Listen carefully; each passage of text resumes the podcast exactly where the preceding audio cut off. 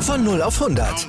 Aral feiert 100 Jahre mit über 100.000 Gewinnen. Zum Beispiel ein Jahr frei tanken. Jetzt ein Dankeschön, rubbellos zu jedem Einkauf. Alle Infos auf aral.de. Aral, alles super. Chip and Charge. Der Tennis-Podcast mit Andreas Thies und Philipp Joubert. Auf meinsportpodcast.de. Guten Morgen und herzlich willkommen zur ersten Wochenend-Nachtwache von Chip and Charge.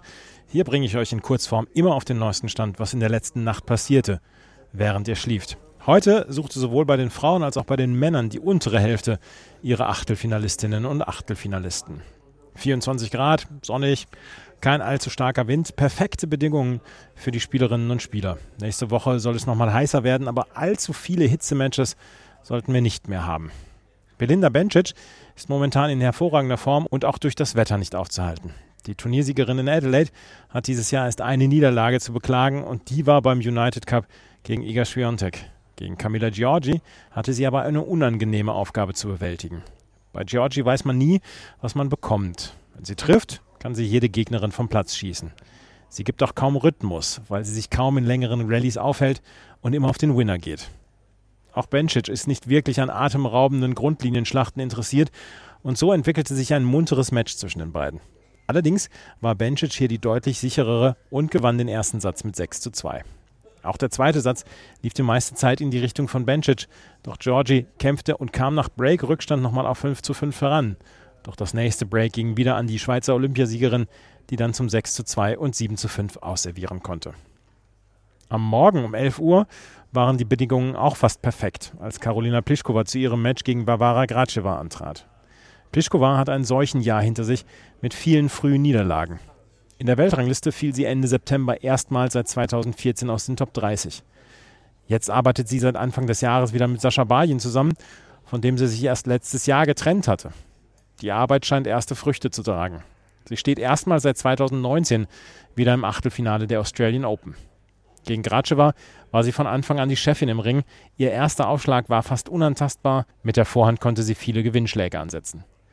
Auch eine Konzentrationspause, die ihr häufiger mal unterläuft, hatte sie in diesem Match nicht zu bedauern. Sie gewann sicher in zwei Sätzen. Auch Donna Vekic erreichte sicher die vierte Runde. Auch Vekic hat fiese Jahre hinter sich. Viele Verletzungen, einige Coachingwechsel. Es lief nicht viel für die Kroatin, die zwischenzeitlich sogar aus den Top 100 herausgeflogen war. Doch dieses Jahr lässt sich bislang ganz hervorragend an. Beim United Cup unbesiegt spielt sie auch in dieser Woche bislang ausgezeichnetes Tennis.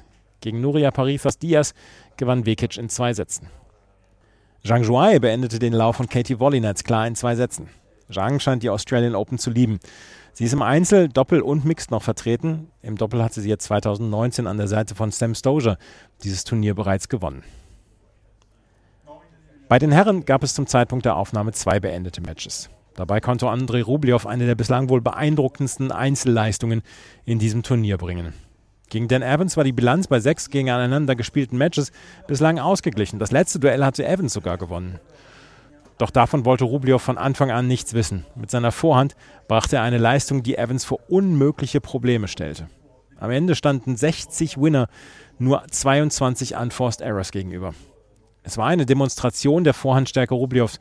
Evans hatte am heutigen Tag keinerlei Mittel. Holger Rune, hier neu gesetzt, ist der kommende Gegner von Rublev.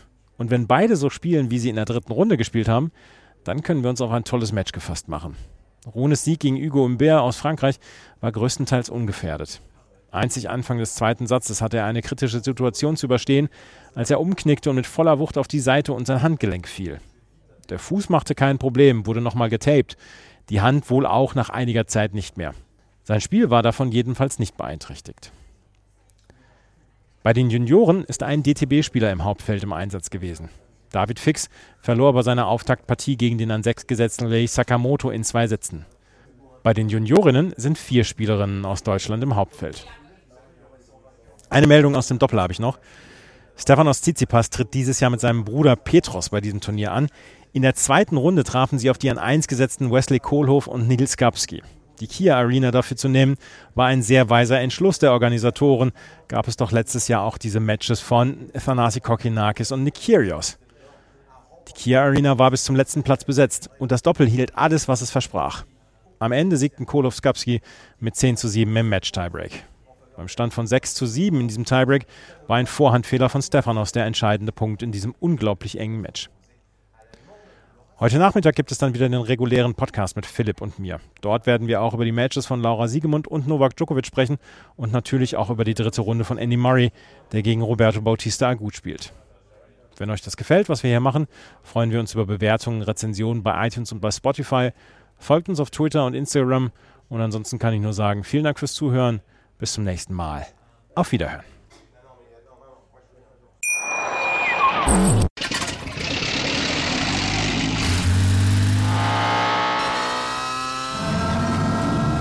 Von 0 auf 100. Aral feiert 100 Jahre mit über 100.000 Gewinnen. Zum Beispiel ein Jahr frei tanken. Jetzt ein Dankeschön, rubbellos zu jedem Einkauf. Alle Infos auf aral.de. Aral, alles super. Chip and Charge. Der Tennis-Podcast mit Andreas Thies und Philipp Joubert. Auf meinsportpodcast.de.